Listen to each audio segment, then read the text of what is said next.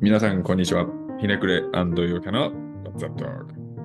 このチャンネルでは、東京方面在住の州とロサンゼルス方面在住のグッチが、日米の時事ニュースや日々の出来事を取り上げて話す中で、関連したりしなかったりするおすすめエンタメコンテンツを紹介するエンタメキュレーション番組です。今週もよろしくお願いします。よろしくお願いします。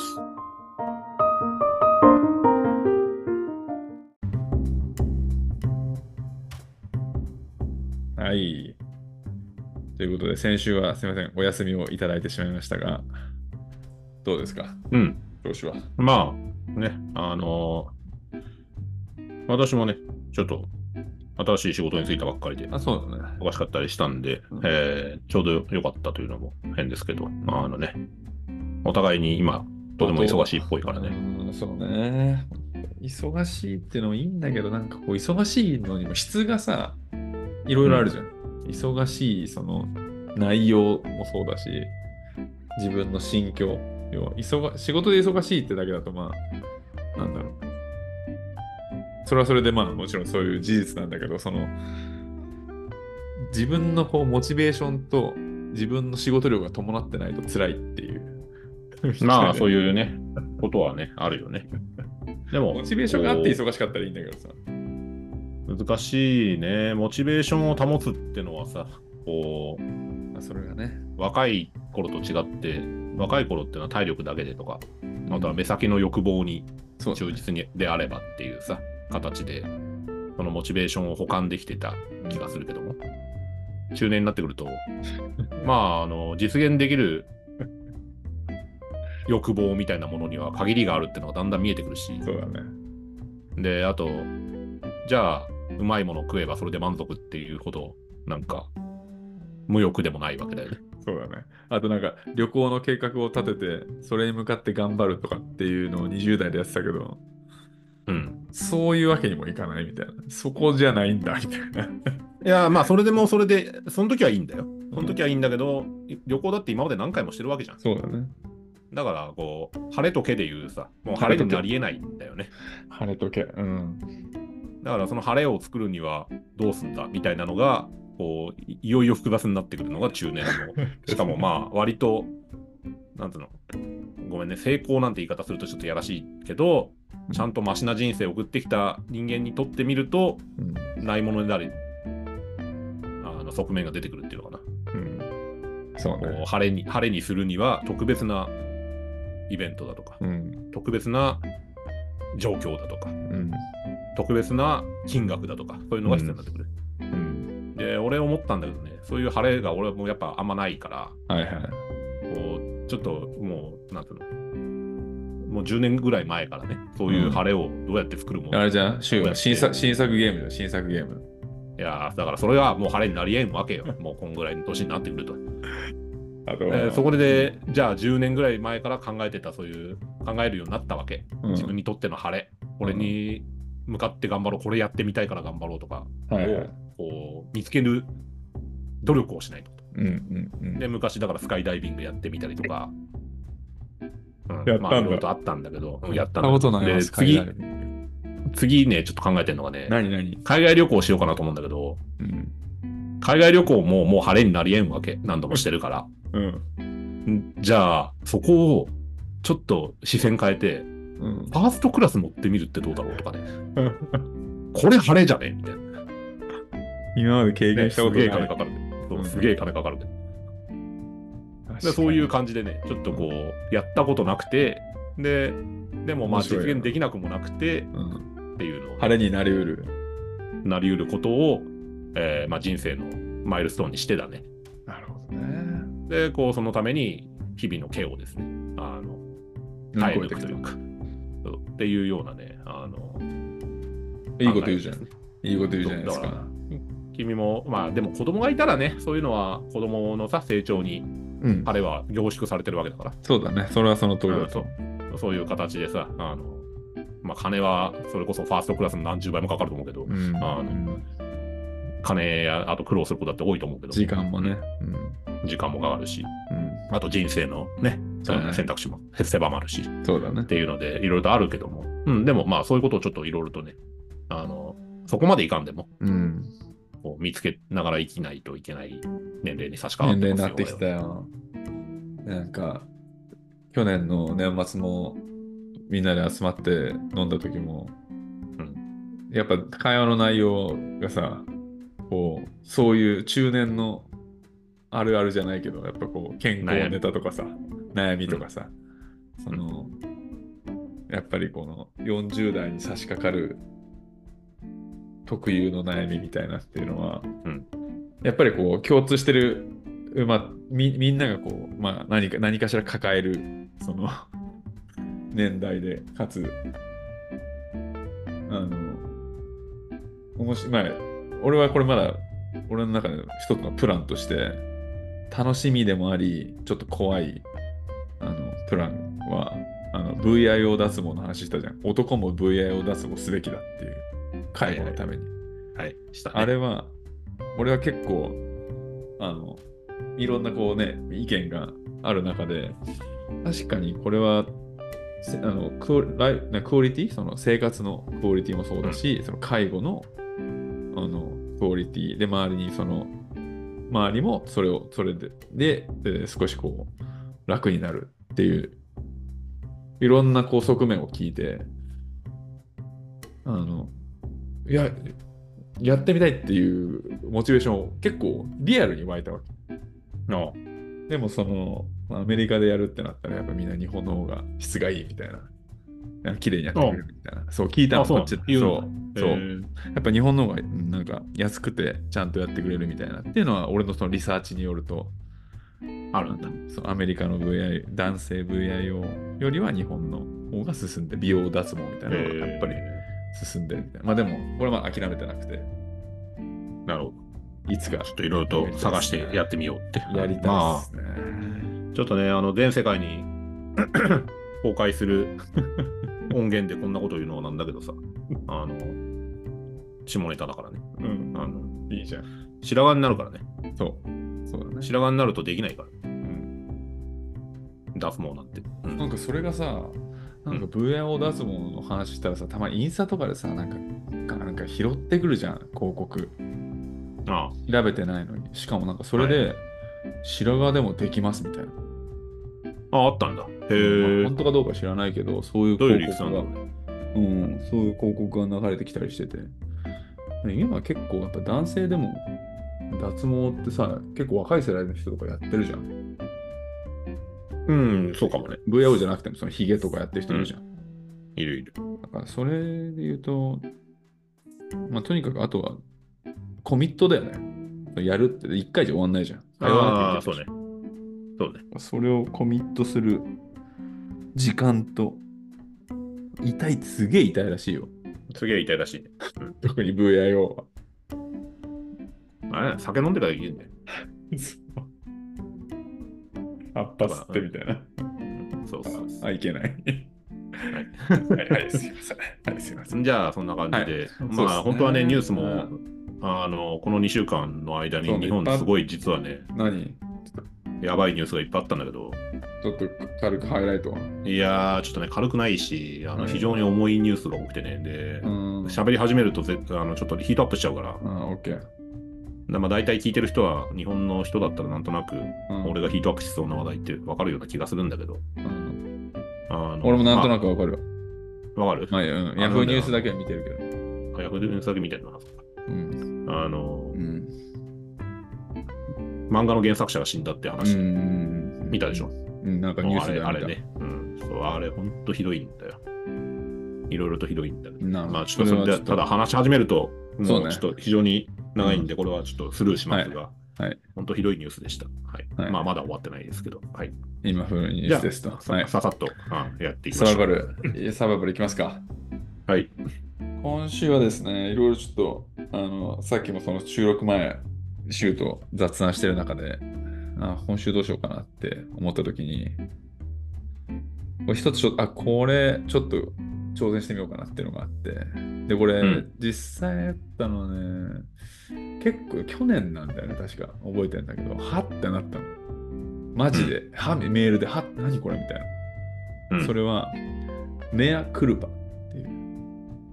はメアクルパそう。それ何フラスペイン語なんか、E メールで、バーってなんか、ええ書いてあるじゃん、普通に。なんか、このプロジェクトがうんちゃらかんちゃらで、ライセンスがちゃんちゃらちゃらちゃらちゃらちゃら、メアクルパって書いてあった。うはぁってなるじゃん。で、綴りは、ん。あ、いや、 MEA。でも、うんうん。え ME MEA。はいメア。で、クルパはメアうん CU CULPA。で CULPA。うん CULPA。で、これ、まあこれちょっと絶対ゲスできないからもう答え言うんだけど、これ、あれだな。スペイン語じゃないな。スペイン語じゃない。あのね、ラテン語かそう、これラテン語です。あで、さっきちょっとラテン語の話になったじゃあ、ああなったね。ん。で、アメリカの、ちょ特に学のある人、ちょっとこう、あの、工学歴的な人はいはい。で、ラテン語好きな人いるのよ。結構。ほうほうほう。で、結構なんかラテン語をちょいちょい織り交ぜてくるわけ。まあ、あるかもね。うん。うん例えば論文でなんか論文の引用するときに、うんそのこれこれこういう論文があってそのせ作者はじゃあ竹富坂口田中、うんえっとあるあの、うん ET スペース AL はいはいはい。えっとあるはいそはいその他それぞれみたいなその他みたいなそれも多分ラテン語だと思うんだけどそういうのをこう平気で日常会話に入れてくるなんかちょっとインテリ風の、インテリだね。インテリに聞こえるわけですインテリでだこね。のそのメアクルパっていうのは、これ、マイフォルト。マイバーって。ああ、そうなんだ。あそうあ、なるほどね。あの、マイフォルトって意味フォで、そう、うんフォルト。ミーフォルトだと、そのクルパっていうのは。あで、これはその、まあ、これちょっと自分が、ア I'm sorry みたいな感じでね、その自分のなるほどね過ちを見た。ああ、これごめんなさい。あの、俺のせいです。みたいな感そうじで、パッと書いてくるわけこだれ。は、そう、私の過ちで、これ、私の過ちですっていう。なるほど、なるほど。っていうね。いい。ね。そう、あのね、びっくりした。メアクルパっつって。あの、よなんじゃかこったれのって思うよね、確かに。そうよかったのは、メールで来たから、うんググれるじゃん、速攻。そうだね。これか会話でいきなりメアクルパンって言われたから、 ああみたいなうん、確かにね。感じで。チャットでも結構、いや、きついきつい。んとか思っちゃうよね。なるほどね。あ、でも、わかるし、わかるっていうか、そういう感覚は、インテリならではなのかな、これ。どうななのんかね、ラテン語ってさ、シンもさっき言ってたけどさ、こういろんな言葉のルーツではあるじゃん。うん。うん。で、それをやっぱ勉強するっていうことは、そのなんか物事のその、まあ言語の原理とか、うんそう言原語理のとかに語興味があ源るね。うん。そう語源に興味があるっていう意味だから、うんある程度その学のある人がラテン語を引用しがちっていう。そうだよねう。んこういうのね、あの別に、こうなんか、生きって言うわけじゃないんだけど、俺もやっぱ若い頃あるでしょあったうんああるし、今も多分多少あるし、うんなんなら俺たちが大学生の時にそういうやついたような気もするんだけど、うんあの、やけにことわざの、え漢文のはいはいはい例のことわざみたいなのを引用するやつとかさ、うんうんだからそういうの教養、うんそうだね、教養。うんまあ教養の一つではあるとは思うけど、うんでも俺たちだってさ、あの別にジャンルは違えど、例えばロックのさ、そうだね。ミスタービッグ知らないやつにロック語る、あの、資格はねえ的なやのはやっぱあったりすんじゃん。あ、そうだね。うミんスタービッグは知ってるでしょとか、あとはディープパープルを知らないとか意味わからんでしょとか、あの、ガンズ知ってるでしょみたいな。ガンズの、この、イントロだけで何の曲か分かる程度の教養は誰も持持っといてってよとるべきだっていうさ、持ってるべきとは言わんわ。あの持ってて叱るべきみたいなのあるじゃん。持ってるでしょっていう。ね。その、あの、ね、ペッペリンなんて世代じゃないとはいえ、移民の歌のうんあ ーだけはすぐ分かるとかさ。 そういうなんか、絶対に誰でも知ってるような教養みたいなのがやっぱあって、いろんなジャンルやるね。そういろんなジャンルにあるじゃん。うんでそういうのはこうメアクルパだってそうあのそ語源ことわざの一つだったりするわけではいしょ、ことわざじゃないな。うなんだろう、日本語で言うと、もう不徳の致すところでござる的な、うん多分そうそうそうひあの、その、さなんか、なんだ、響きにはなってくるうとん思うんだけど、うんこれ別にねあの、うん、すごくわかるし、こんぐらい理解できないと英語できたとは言えんかも。そうね。俺はね、まだね、つ使えてないけど、いつか使いたい。まだまだ。うんいや、使うべきだよ。メアクうルん。そこはやっぱね、ちょっとこう、そうあのちょっとい一目置かれるってそういうとこなんだよね。そうだね、自信持ってやっぱ使っていこうかなとは思ってるけど、これだって本日当本去年、うん日本語を使う 外国人がさ、うんあの、あ、喋れるねとは思っててもさ、うん いや、それは一日先週ですなとか言われたらさ、 おマジこいつやべえと思うよね。確かに。確かに。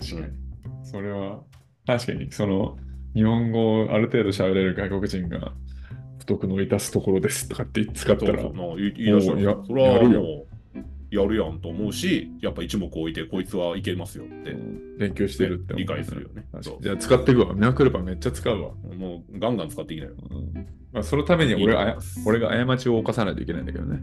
過ちは 犯してくれ。日々犯してんだろうな、おか し、お犯しまくってる。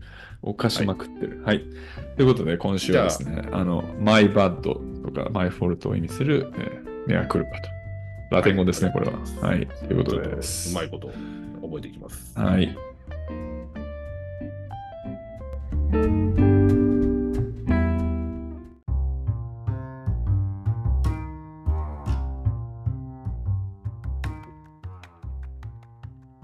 はい。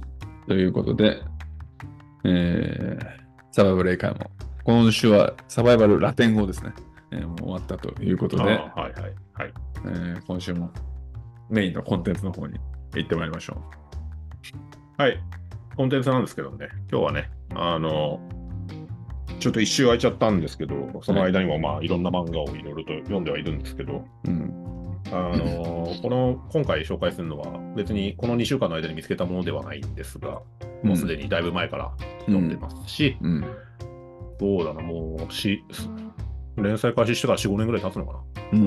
もっと経つかなおお。 ?10 年は経ってないと思うけど、まだ続いてんの続いてる。うんで、結構クライマックスにかかり差し掛かりつつあるお漫画で、で、これはね、えーまずタイトルだけ言うとですね、うん。青野くんに触りたいから死にたいという漫画です。聞いたことない。うんもうもう一回青言野って。くんってのが、青野くんに触りたいから死にたい。ああそれで、青野くん。んっての、青野くんってのがいるんですよ。青あ野、はいはい青青野くん青いに、はいはいはいえーノア、あ野球ののね。はいはい。で、くんに触りたいから死にたい。えーこれはですね、ドラマ化とかも多分されてるんだけど、一うん回、うん、あのーアフタヌーンでやってるのね。アフタヌーンね、週だと好きなうの。んそうで、ずっとやってるのよ、結構。長くやってて。うん。で漫画のね、絵はね、まあ、ちょっとググってもらうと分かるんだけどね、そんなに別にうまい感じではないんだな。どれどれ。あの割とああ、まあまあ。ちょうんちょっと少女漫画っぽいというか、あれね、軽いタッチだね。軽いタッチだね。で、これところがね、これは、あのー何から話せばいいかな。すごく難しいんだよね、これ。なあんのかジャンルはね、ぶっちゃけね、ホラーなのほら、うん。ホラー、ホラー、うん、ホラー漫画。うん。ジュブナイルホラー漫画というか。自分のやるほら。えーこれは主主主人公はね、あの青野くんだね。女の子なのね。青野くんではないんだ。刈谷優里とかいうはいは女いの子はい。で、うん主人公ね。で、この子はちょっと引っ込み思案な感じの、でもそんなに結構可愛い感じのね、うんうん引っ込み思案で、そんなクラスの人気者的なタイプではないうん。うんけど、まあ結構可愛くてうん。っていうおあの女の子だったんだけど、女子高生だったんだけど、うんそれに初めて彼氏ができるのね。うんうん。で、それが青野くんなんだわ。はいはいはいはえーまあ、ヒロイン、ヒロインじゃないや、あーあの主人公が女の子で、えーヒロイン的な立ち位置の、えー彼氏、青野くんってい。いうあ実立ち位置、際の人いるの実際の人物なのいや青野くんそれは実際の人物、あのうんあ実際っていうか、漫画の中では実在のはいはい彼氏はい。うんができるんだけど、うん青野くんはね、まあ、もう1話か2話目ぐらいで死んじゃうのね。おあそういうことね。はいはいはい。そう。で、えー交通事故だっていうふうにあの言われるわけよ。うんで主人公の女の子はまあそれ知ってすごいもうか心優しくてさ、うんあのしかも引っ込み思案な子で内向的な子だからもううん泣いちゃって、うんでもう自宅に自分の家家に帰って彼氏の後を追おうとするするのね後追い自殺ってことそう後追い自殺しようとするのうん。ところがそこにあの、とっさに止めに入った、うんまあ、人影が現れてそれが青野くんなのね、死んだはずのそうそうそう おおあなるほど。そういう設定で。で幽霊なんだよああそこでホラーが入ってくるんだ。そうホホラーっていうか、まあ、ちょっと要はファンタジーなんでね、青野くんは幽霊になって、出てくるんだあのゆうりゆうりちゃんのところに戻ってくる。面白いじゃでそんな死ぬなんてやめろみたいな感じうでんうんね。うんで、まあ、びっくりするよね。うん。なんじゃそりゃって思うわけで。死んだんじゃない。うん事故で死んだじゃない。あなたがいなくなってどんだけ寂しかったか的な感じで、まあ、うんメロドラマが多少始まるかと思いきや、はいはい。とりあえず、その、口頭無形な事実があるわけだから、うんその自分に憑依できるんじゃないかっていうふうに考えるわけ。憑依っていうのは自分に取り付かせる。うん要するに青野くんの幽霊を自分のに取り入れるって体ことに入れて、うんそうで青野くんがしたいように体を動かせるんじゃないかってことを試し始めるわけ。でそしたらあの、うんそういうことを話してたら青野くんが急になんか性格が変わったみたいな表情をするのね。うん目が目から光が失われてうんこう口調もなんかあの優しい口調じゃなくて存在なうんはい割はいはいと感情の死んだような、あの口調になってはいはいはいで俺をちゃんと招いてっていうふうにこう君のか中に俺をちゃんと招いてっていうふうに要求するわけ、怖いね。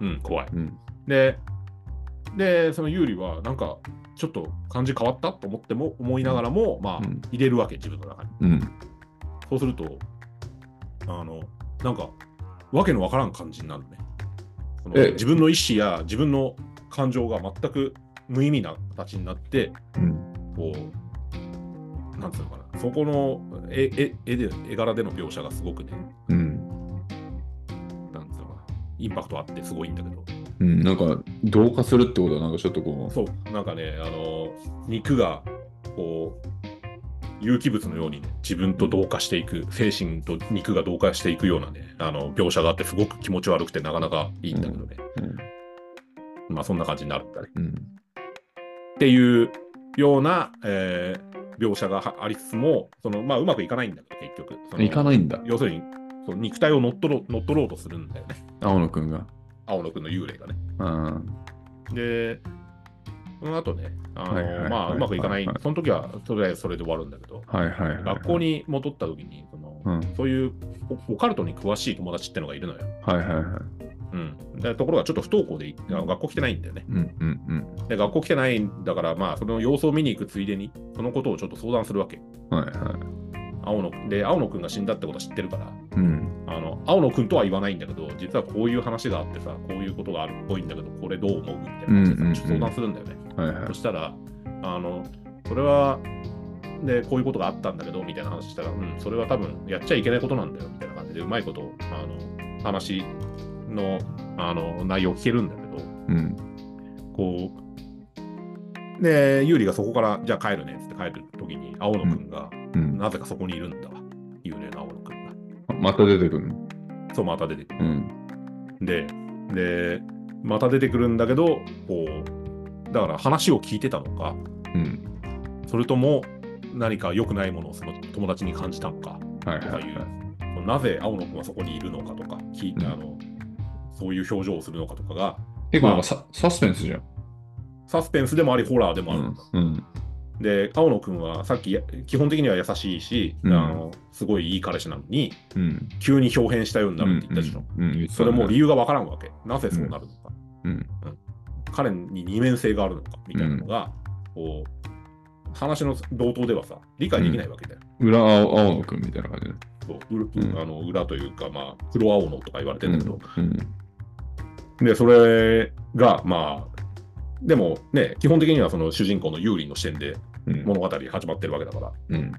理解できないのを読者にも経験させるためにやっぱその裏事情とかをいきなり出したりしないんだよねはいはいはい。それがすごくゾクゾクするんだねなるほど急にここで表現するんだとかねわかんないもんね。そうわかんないんだうん。でこの面白黒そうだな青野くんがうん。黒青野くんがその有利に対してうん。するないし欲求するそして憑依させよううん招き入れてくれっていうことをするのはなぜなのかうんで招き入れるとどうなってしまうのかみたいなのがあのこのゆうりちゃんってのはさすごいお引っ込み思案でおとなしい子だかうんら、うんあので彼氏が亡くなって悲しいわけだからうんうんでも悲しくて幽霊になって帰ってきてくれたこと自体はすごく嬉しいわけだからうんうんこう受け入れちゃうんだよね黒の黒青野くんのことも真面目なんだそう、真面目で。あの俺をピュアああい俺を入れてよって。うん。そしたら、いいよって言っちゃうんだよね。うんうんでもそれをやることで事件が起きたりするんだよ。うん。はい。で、どうも悪霊じゃないかっていう、こう、なんつうのかな。あの予想をするんだよね。うんうんで、あと、その、青野くんの生前の親友、うん。うん。要は彼氏の友達だよね。んあの、ユーリにとってみれば。うん。ってのがいて、藤本君だったかな、あーっていうのがいて、その藤本君にも事情が、まあ、バレるんで、うん。で、いや、青野は死んだだろうと。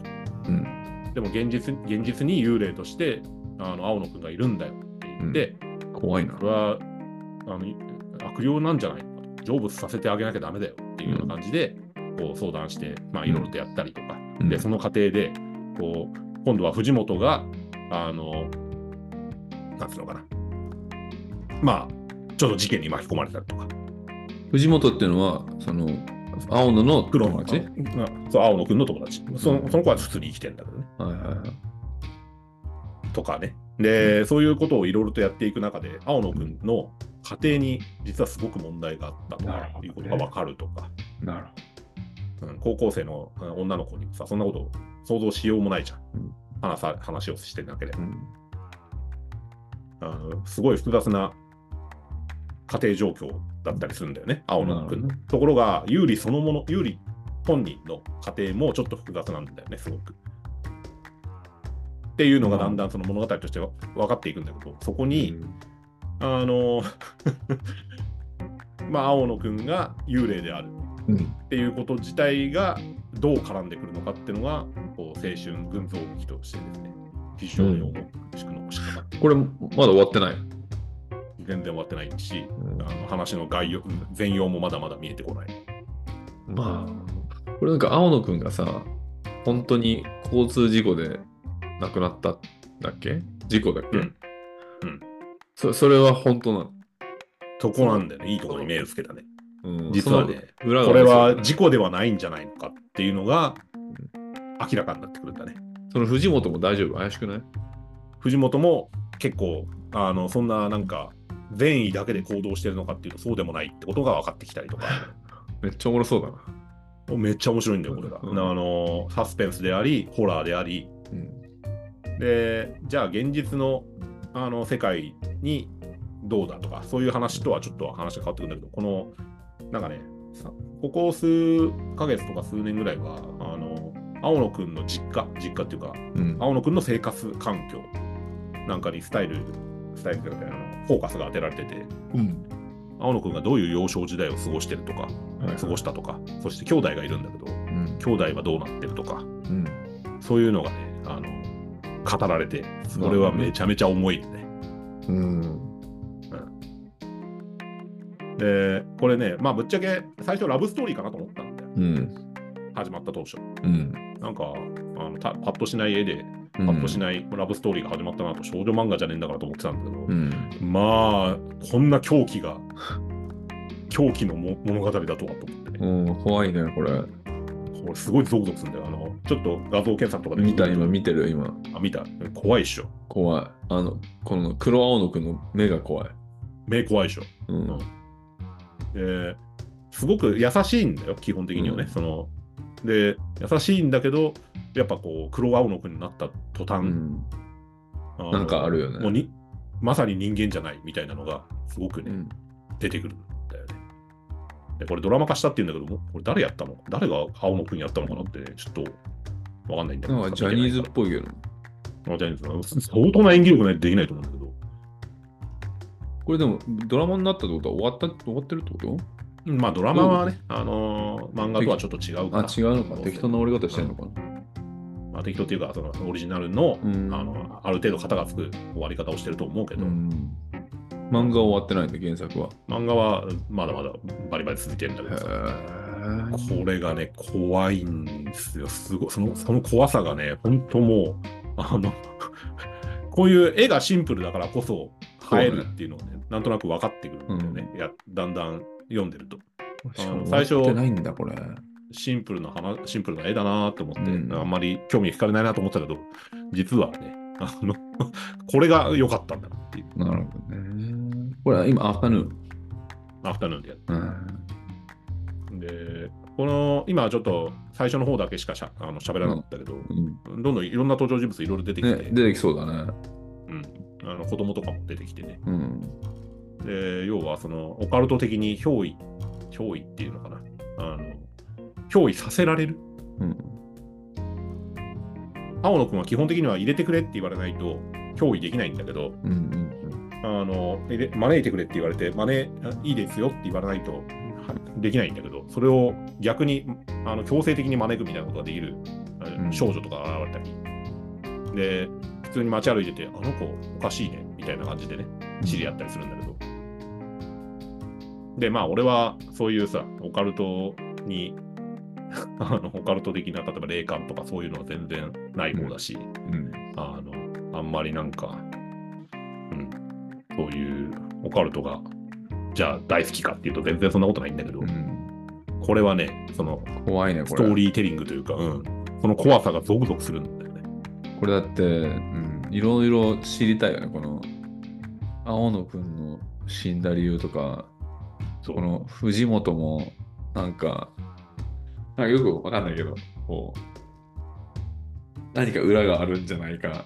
そうそうそうそうなんで、いろんなね、あの、そまあこれ別にね、あのホラーじゃないとそういうのが読めないってわけじゃないと思うよ。普通の青春群像劇とかでもさ、あのそれぞれキャラクターの考えてることうはんいろんな思惑があったり、でそういうことを全部いろいろと考えてから物語にするのが基本的なスト,、ストーリーってもんだろうからさ、あの群像劇のね。